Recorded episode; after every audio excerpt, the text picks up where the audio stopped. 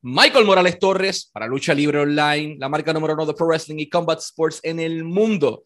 Mis invitados especiales sí, porque se extiende la casa, por lo general me ven solo con el invitado, pero hay alguien que ha estado tomando fuerza en Lucha Libre Online, alguien que ustedes han pedido aquí a mi lado y por eso está aquí hoy. Mike Dagger es mi co-host para la tarde de hoy y de Long Island, New York para el mundo. Una de las mentes más privilegiadas dentro de la industria de la lucha libre, WCW, WWE, TNA, bro, he's been everywhere. The ultimate bro himself, Vince Russo, llega aquí a Lucha Libre Online. Vince, it is an absolute honor for us to have you as our guest. How are you doing today? I'm doing good, bro, and I uh, I thank you guys for having me, man. Thank you, brother. I believe Mike has the first question today. Yes, I do. Thank you very much, Vince, for giving us a little bit of your time to hang out with us here at Lucha Libre Online. Yep. My first question is actually very important because I actually made a video of this that came out yesterday for Lucha Libre Online.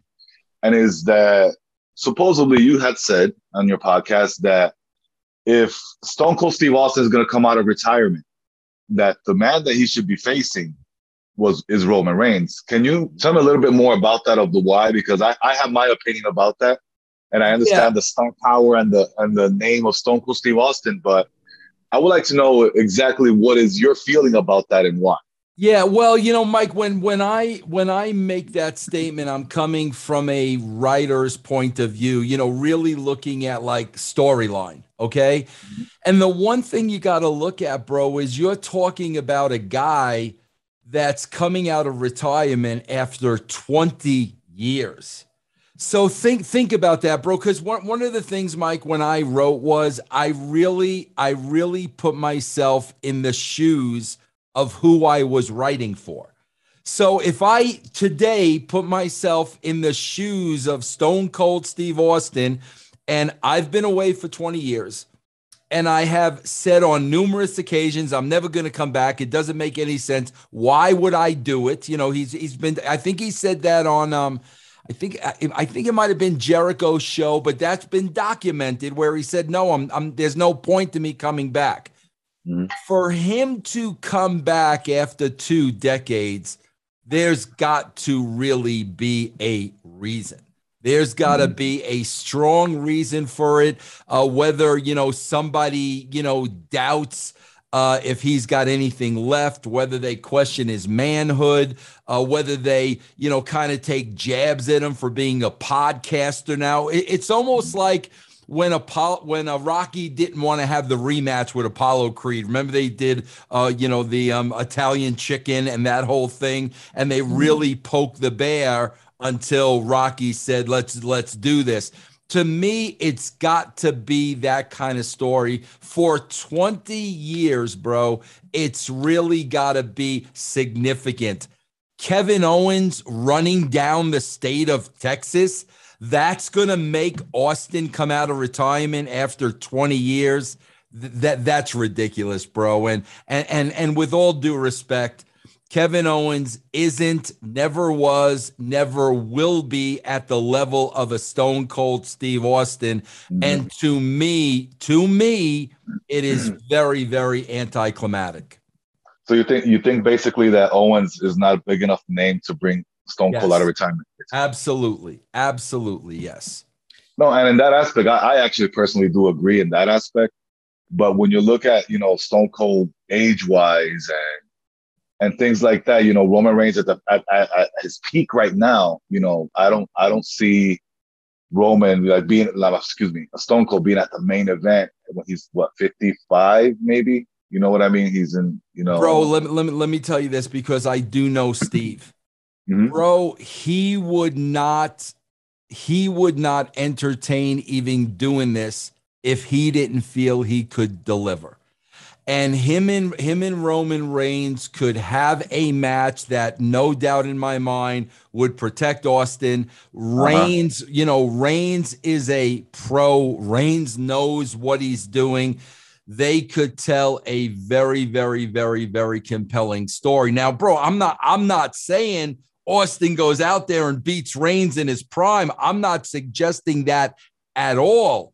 But uh-huh. what I'm saying is like for a one-off you could really tell a captivating story here. And no doubt in my mind, Reigns and, and Austin working together, uh, people would believe. That's my that's just my opinion, Mike. Oh, that's good. That, that's awesome. That I'm very happy to hear that. Yeah. Appreciate it, man.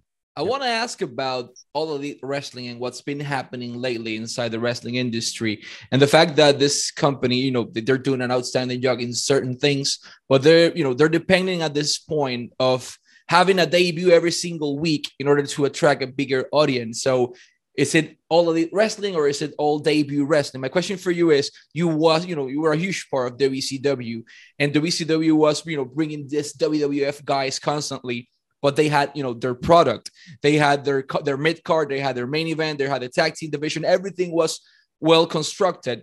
Uh what's your opinion on the way AEW is you know booking their weekly shows specifically Dynamite and Rampage and how does depending on debut affects their product on a weekly basis yeah, you know, Michael, I said this early on. I said it early on because I remember, you know, uh, Tony Khan coming out of the gate and everybody coming out of the gate. Oh, no, this is going to be different.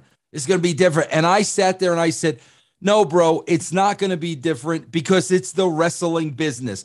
And the wrestling business, bro, always turns into the wrestling business.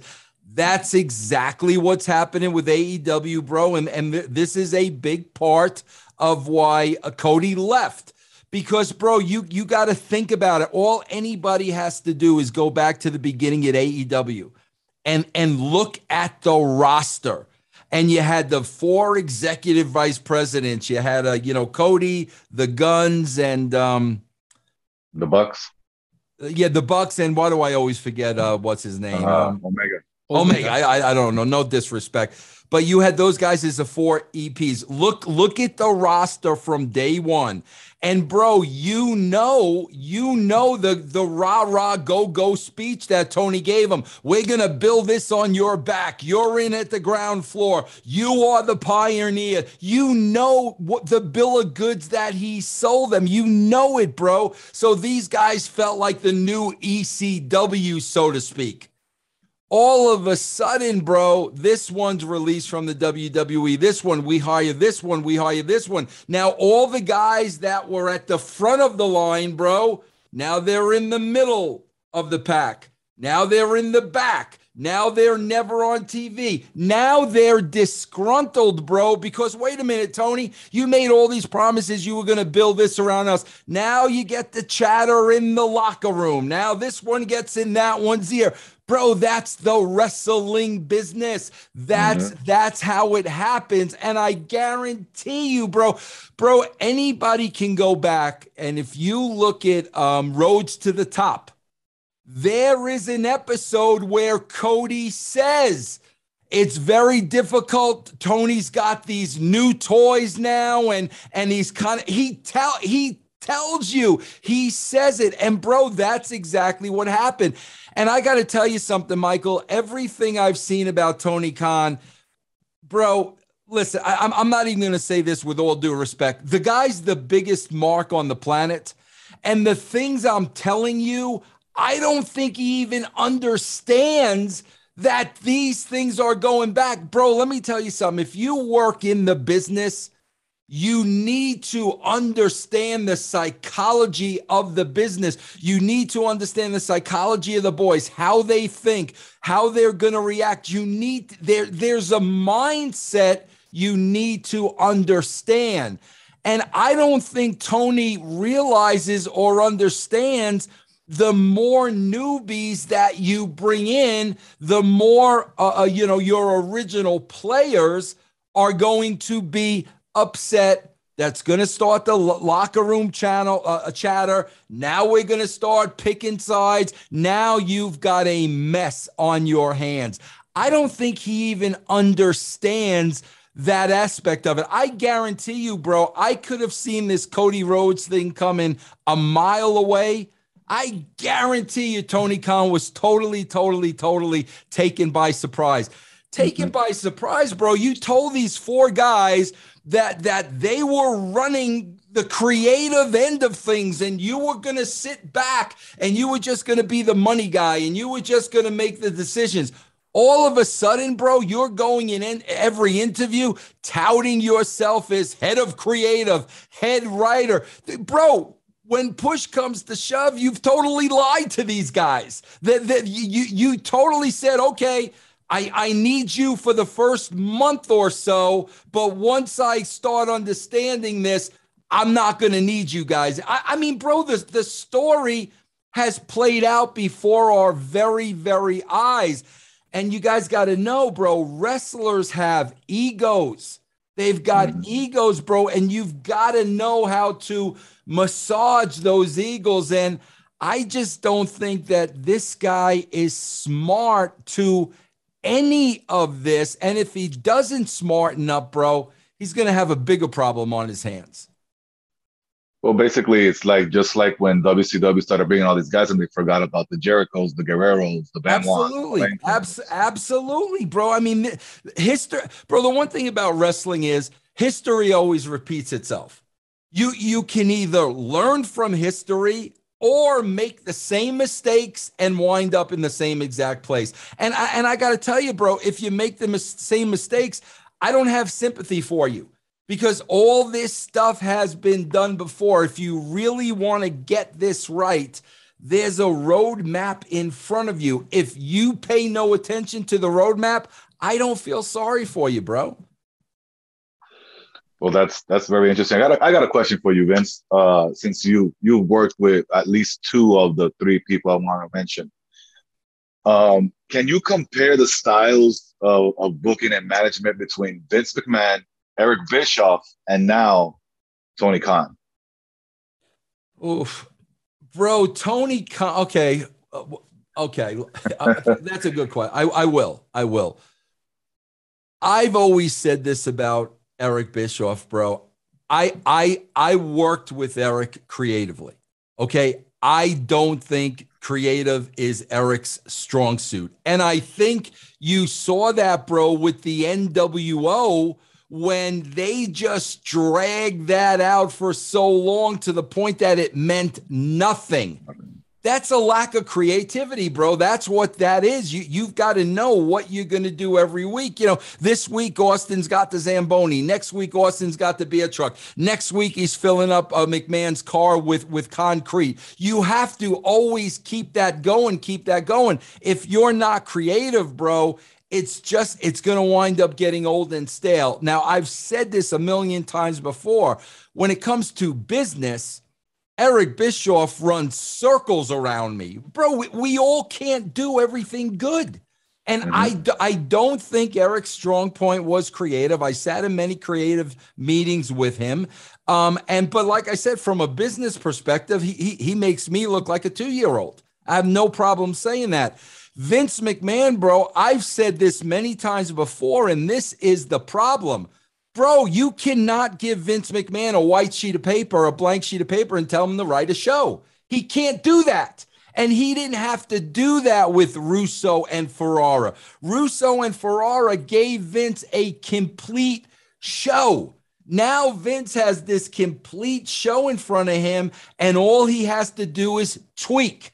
I'm gonna, you know, little, little tweak here, little tweak there, blah blah. That's all he did, bro. He never changed the body of the show. But I said back then, you you cannot give this man a blank piece of paper, ask him to write a rap. He can't do that. You got to give him the show and then let him put his mark on it. Okay. As far as Tony Khan, bro, Tony Tony Khan believes Booker of the Year is booking good matches, bro. Not when you're on television.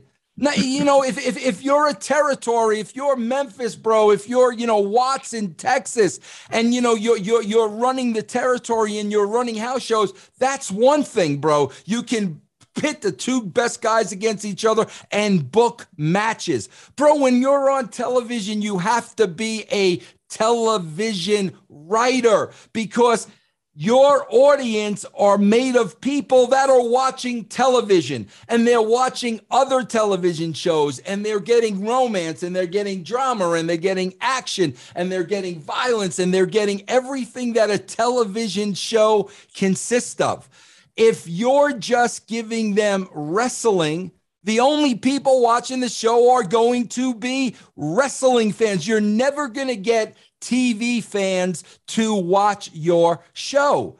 And that's exactly what AEW has. They, they've got their million fans.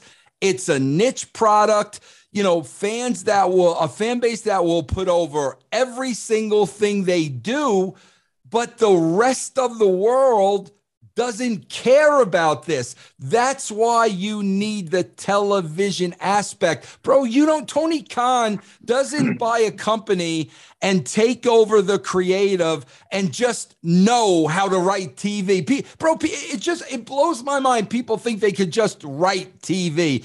There is an art to writing TV, bro. There is an art to keeping that viewer in front of your show and him not changing the channel. How you open the show, the beginning, the middle, the end, the cliffhanger, how you go into commercial, how you come out of commercial. There's an art to writing a television show. What it, what is Tony Khan's experience in writing a television show? Zero, none. He says himself, "Oh yeah, bro, I was I was writing cards when I was in the second grade." good for you, Tony. That's not writing a television show. This is mm-hmm. prime time TV. Bro, I, I, I swear to you, like one of the best shows out there right now, without a shadow of a doubt, is, is Yellowstone. Well, unbelievable show. Bro, if you watch Yellowstone and then you watch like AEW or the WWE, bro it's it's, it's like a it's like a a a, a doctor uh, somebody with like 20 years of schooling it's like comparing a doctor to somebody in preschool i mean that that's the difference but the problem is bro it is still the same forum. It is still tv and when mm-hmm. you have shows that are so good and then you've got these wrestling shows and, and and you're wondering why you're only drawing a million fans like really bro? Go go see what's on the other channels and you'll know why you only have a million fans bro. I want to talk about the, your pathway inside the creative you know world in the wrestling industry and i believe i have the timelines correct. If not you can correct me. In 1992 vince russo was hired to be a freelancer for WWF magazine, it only took you five years.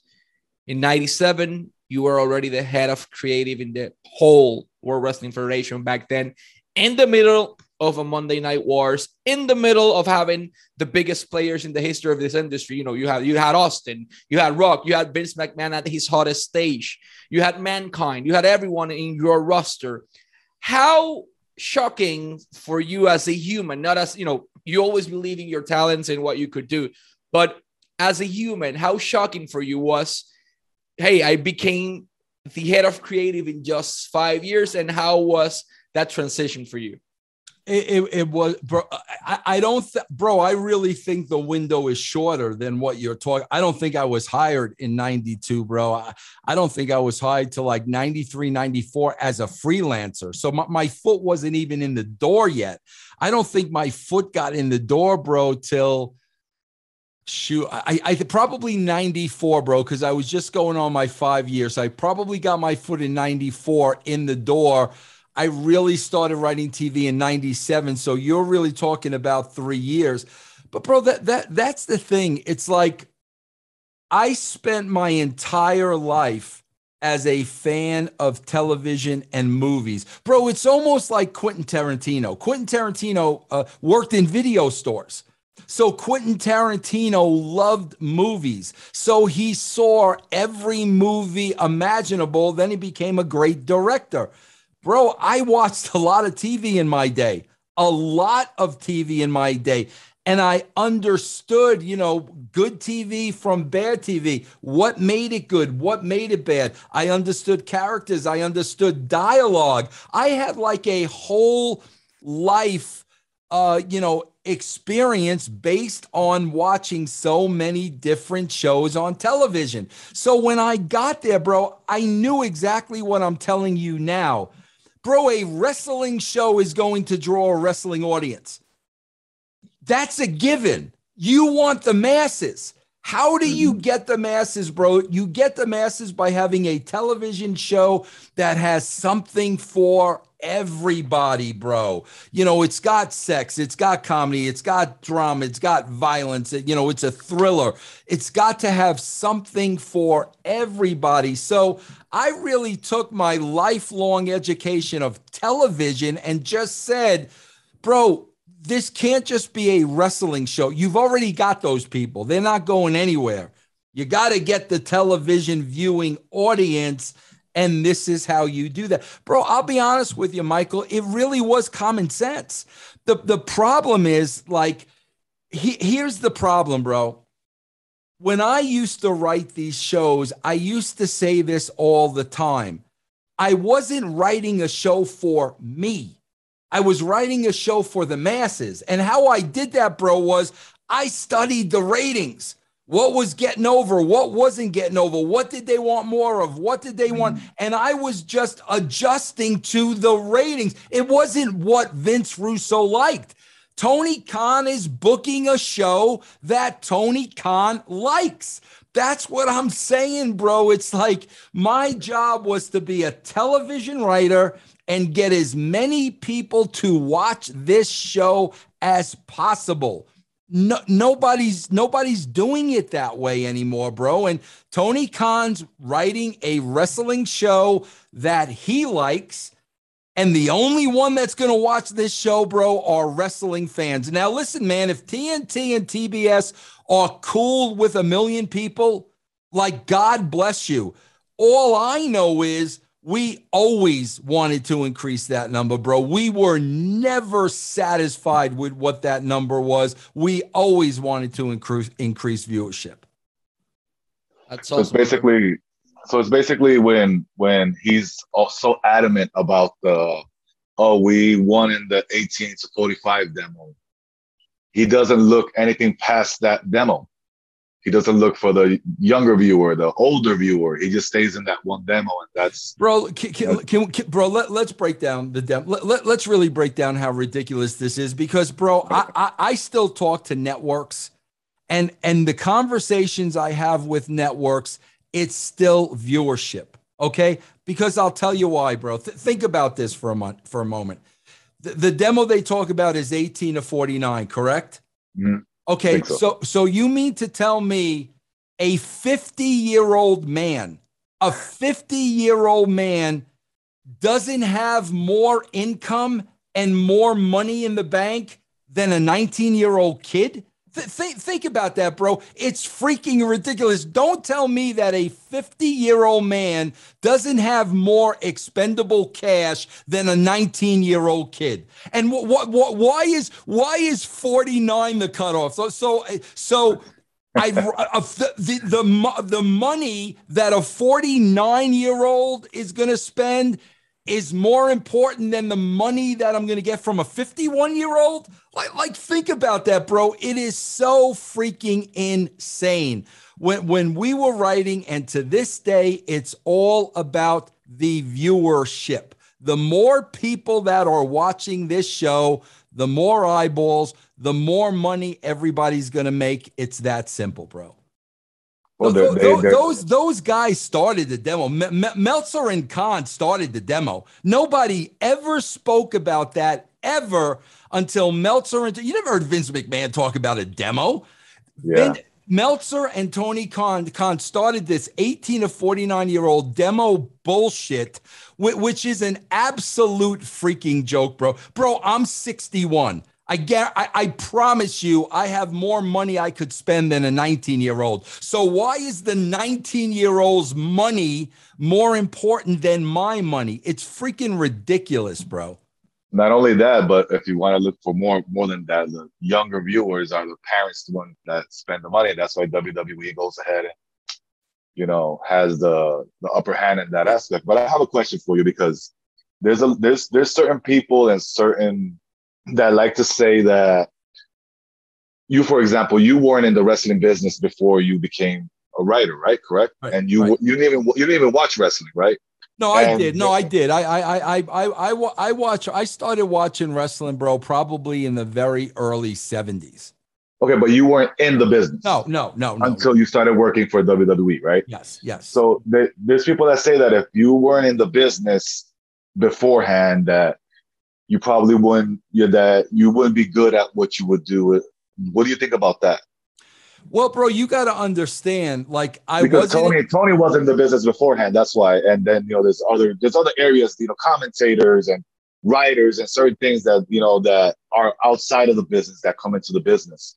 So, what, what do you think about that, bro? Here's what a lot of people miss. Okay, I did not get in the business till, like I said, 94, 95, which would have put me at about like 33, 34 years old. I watched the business, you know, from the time I was like a 12 year old kid. So I'm, I mean, I'm watching the business now for over 20 years. I have an understanding of the business by watching. It's just, just like baseball, bro. I've, I've got a mm-hmm. very good knowledge of baseball because I watched it. But here's the difference, bro. This is what people miss. I got hired by the WWE. I started as a freelancer. I became editor of the magazine. Once I became editor of the magazine, the next thing was Bruce Pritchard started taking me on these vignettes when the taker would have a vignette in a graveyard. So I got to learn that aspect of producing vignettes, producing talent, writing for talent. From, from there, Vince had me work with individual talents. I became the voice of Goldust. When when mm. Shawn Michaels was the uh, champion, I was writing all Shawn stuff, and we were putting a lot of it on teleprompter. Then then I was kind of a, a, a junior writer where I was sitting in on creative meetings, but keeping my mouth shut. Bro, I even wrote all the promos for house shows. You know, we're coming to MSG, we're coming here my point is once I got in the business, I was walked through and taught every mm-hmm. aspect of the business. And bro, not only was I taught it, I was taught it by some of the best. You know, I mean, starting with Pritchard, who Bruce is a great producer of talent, an absolutely great producer of talent. So I learned producing from him. Bro, then I got to work with Ed Ferrara, who had written television, Honey, I Shrunk the Kids, Weird Science. Ed was a legitimate TV writer. So now I sat down with Ed and he would teach me about writing. Then Vince McMahon would teach me the, the, the psychology of the match and what. So, bro, my education came from from the absolute best. So it was a matter of you know, learning as much as I could as a fan. Bro, keep in mind, I then went to wrestling school. Johnny Rodz, why did I go to wrestling school? Not because I wanted to be a wrestler. I wanted to understand everything about the business. So I went to wrestling school. I took the bumps. I, I, learned from Johnny Rodz. I worked independent shows and saw how that worked. So once I got my foot in the door, bro, I just step by step by step by step learned everything about this business. I mean, Tony Khan came in and in six months, he's writing a television show. Well, mm-hmm. okay, bro, what, what are your credentials to write a television show? If somebody would have said to me, Vince, what were your credentials to write a television show? I would have said, well, well, my partner, you know, wrote several television shows, several movies. I'm writing with he, him. He's teaching me the. Who's teaching Tony Khan how to write TV? Uh, that's that's that's big right there. I, I don't. All I know that he has around our our other wrestlers, which is that part he has it down. You know, booking matches, like you said, people can do that in a video game. Yep, absolutely. You know what I mean? Yep, absolutely, bro. Yep. Tell there. I'm telling you, bro. There is an art to writing television. There is an art to to growing ratings, maintaining ratings. There's an art to all that, bro. It's just not booking matches and throwing them on TV. I mean, I mean that that's the thing. Khan's Booker. First of all, I never won Booker of the Year, but but Khan's won it two years in a row. And I'm sitting here, I'm like, what is he booked? Like, like what what has been the great AEW angle over the last two and a half years? Kenny Omega and Hangman Page were friends and tag team partners, and then they became enemies. Bro, that was Bruno Sammartino and Larry Zbyszko in 1973. uh, you know, C, CM Punk and MJF and MJ, MJF telling CM Punk, "You're too old. It's it's my turn now." Bro, that's been done a million times before. That This none of this is anything new. So so when the guy wins a Booker of the Year, I'm like, bro, anybody can put matches together. Any wrestling fan could say, well, if we take, uh, you know, Brian, uh, Daniel Bryan, and we put him against CM Punk, people are going to watch that. No shit, bro. That's yeah. that. That's not. That's not writing a television show, bro. That, that's booking a house show. There's two completely different things, bro. So, so what do you think about now that you mentioned that? Because I've been I believe we lose Mike's audio for a second. Yeah, uh, I think we did. Yeah. Sorry, I got a call coming in. People calling me. Okay. Okay. Get out of that. Um, so when I, it, it's good that you mentioned that because I do see with the Wrestling Observer Awards and things like that, where AEW won everything basically. What, what do you what what do you think about that? I want to know what what's your opinion when it comes to these awards. My my opinion, bro, is Dave Meltzer is the shepherd and these people are his sheep. I mean, it's like it, it's whatever the guy says, which is amazing, bro. It's it's very David Koreshish. Like, you know, he he he is their leader, and what he says is gospel, and what he says is important. And yet, and and and he's rating matches on a star system, but he's never worked a match in his life. Like, that that is the most bizarre thing in the world to me. That that's like me giving Barry Bonds batting tips. This is a guy that has never been involved in a wrestling match and he's rating stars of how good, how bad it is, which, okay, at that point, you're just a, a mark and a fan. That's okay. But the scary part is the wrestlers now care about how many st- do you know how bizarre like that that that to me is the most troubling thing that and first of all, I don't even want to say professional wrestlers because if they're buying into how many stars Meltzer gave their match, they're not professionals. They they are absolute marks if that means anything to them. They are not professionals. But yeah, bro, I mean that that's why th- th- those awards are ridiculous, bogus. They're great for Meltzer and his audience, but that's why, you know, I mean, I was really happy to see what Sports Sportskeeda was doing with this voting because it's not it's not a jaded audience. We're all just giving our honest opinion. We're not trying to sway you in any way.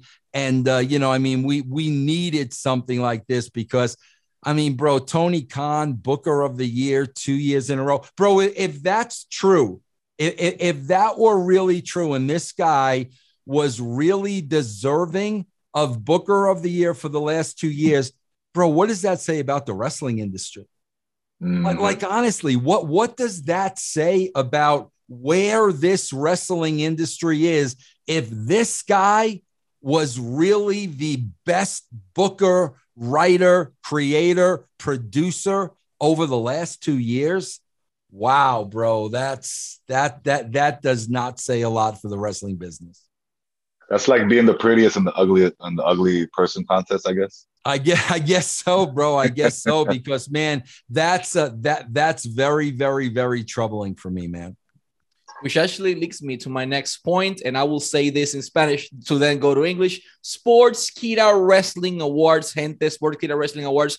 Pueden votar ahora mismo. El enlace va a estar aquí a la parte de abajo, sportskeedawrestling.com, pero el enlace va a estar acá abajo. Sportskeeda Wrestling Awards no es cualquier, no son cinco loquitos allí eh, dando su opinión. Tienes a Rob Van Damme, tienes a Vince Russo, tienes a Adam Sher, tienes a Booker T, tienes a Diamond Dallas Page, tienes a Angelina Love, tienes a Eric Bischoff, eh, tienes a Bill freaking Apter, o sea, tienes gente que sabe de esto, tienes a Hugo Sabinovich, eh, Al Snow, Bobby Fulton, entre muchísimas otras personas de aquí dando su criterio de por qué motivo estas personas son las mejores alternativas de este año 2021 y usted puede votar ahora mismo, solamente tiene que ingresar al enlace que va a aparecerle aquí abajo hace clic y llega directamente a la Sportskeeda Wrestling Award. Si usted cree que Roman Reigns o Kenny Omega o Tony Khan o no sé, Mike Dagger, quien sea, vaya allí, vote, haga clic y vote por sus favoritos y que están ya de hecho avalados por muchas personas que saben de esta industria. Vince Sportskeeda Wrestling Awards is something that was needed inside the wrestling industry. Uh, we'd had fans or so-called journalists sitting down and giving their criteria, but there was no people from the wrestling industry you had like 30 years in the this industry. You had people like Booker T. You had people like Eric Bischoff. Like you brought the you know the brightest minds inside the wrestling industry and put it in just one place. How this sports Sportskeeda made this possible? Yeah, bro, it's it's it's absolutely uh, you know, it's absolutely awesome because again, bro, when you look at Meltzer and his audience, it's a very jaded audience, you know. And like I said, man, he's the shepherd and they're the sheep, and whatever he says is gospel. The beautiful thing about the Sportskeeda Awards, bro, is you just rattled off all those names, right? Bro, I don't know who Booker T voted for. I don't know who Dutch Mantel voted for. I don't know who Al Snow voted for. We we don't know who each other voted for. So we are giving our honest opinions. And on top of that, bro, we're not looking to sway anybody. Like if you if you were involved in the voting, I would want you to vote to vote for who you truly, you know, believe in. So the fact that, you know, we we didn't get together and we didn't discuss this and one person wasn't trying to convince another that Tony Khan was the booker, you you've got an honest you've got an honest awards show here with honest people, different people, all in different places mm-hmm. in their lives with different companies. And you're you're getting a wide wide wide spectrum of different opinions. And that you know that was truly truly truly needed i believe. And no, one, and, and, before mike before mike goes i want to do one last plug-in vince russo brand gente tiene los mejores talentos, las mejores mentes en un podcast. Patreon.com slash Russo TWC o Russo TWC. Lo pueden encontrar en Patreon o simplemente como The Vince Russo en Twitter. Denle un follow. Russo Brand o Vince Russo Brand también está disponible en Instagram, está disponible en YouTube, está disponible en todas partes. Tiene un lineup. Hace poco alguien de su grupo entrevistaron hasta Shark Boy. Eh, preste la atención, el producto está excelente, así que vayan directamente al Russo Brand y lo pueden adquirir o Vince Russo uh, Brand, si no me equivoco, lo pueden buscar en, en, Twitch también, twitch.tv slash Vince Russo Live. Uh, están en todas partes, mano. Eh, dando un contenido excelente y completamente distinto, russobrand.com o russobrand.com para más información. Y before we wrap it up, Mike, uh, you have one last question. Oh no, just I just, I just wanted to to talk about that with the Sportskeeda Awards. How I, I have seen it on, on, specifically on Instagram where I see where you guys, man, you guys are just going at it and talking. No, this guy should be because of that and, and all that. I saw Booker T, I saw Van Dam, DDP, Vince Russo, uh, Al Snow. We're talking about basically legends of wrestling, people that that live, breathe this for for for for a lot of years. So it's uh, I think I think that that's something that should be should be recognized a little bit more than right now with the way Wrestling Observer is being, you know, so one sided, like like Vince was basically saying. I agree, one hundred percent, man. Man, it's been an absolute honor, Vince, to have you as our guest. As mentioned before, make sure you go Sportskeeda Wrestling Awards. Shout out to Riju Das Gupta, my brother. Thank you for making this conversation possible. Uh, you guys are doing an outstanding work, not only as Sportskeeda, but with Vince Russo brand as well. So just wanted to thank you very much for your time. Wishing you success in your personal life and in all your projects, man. And from the bottom of our hearts, thank you for being back on Lucha Libre Online. Always rooting for you and have a great day, brother. Yeah, thank you guys. And thanks for having me. Yeah, I really enjoyed it. Perfect. And let's wrap this up in español.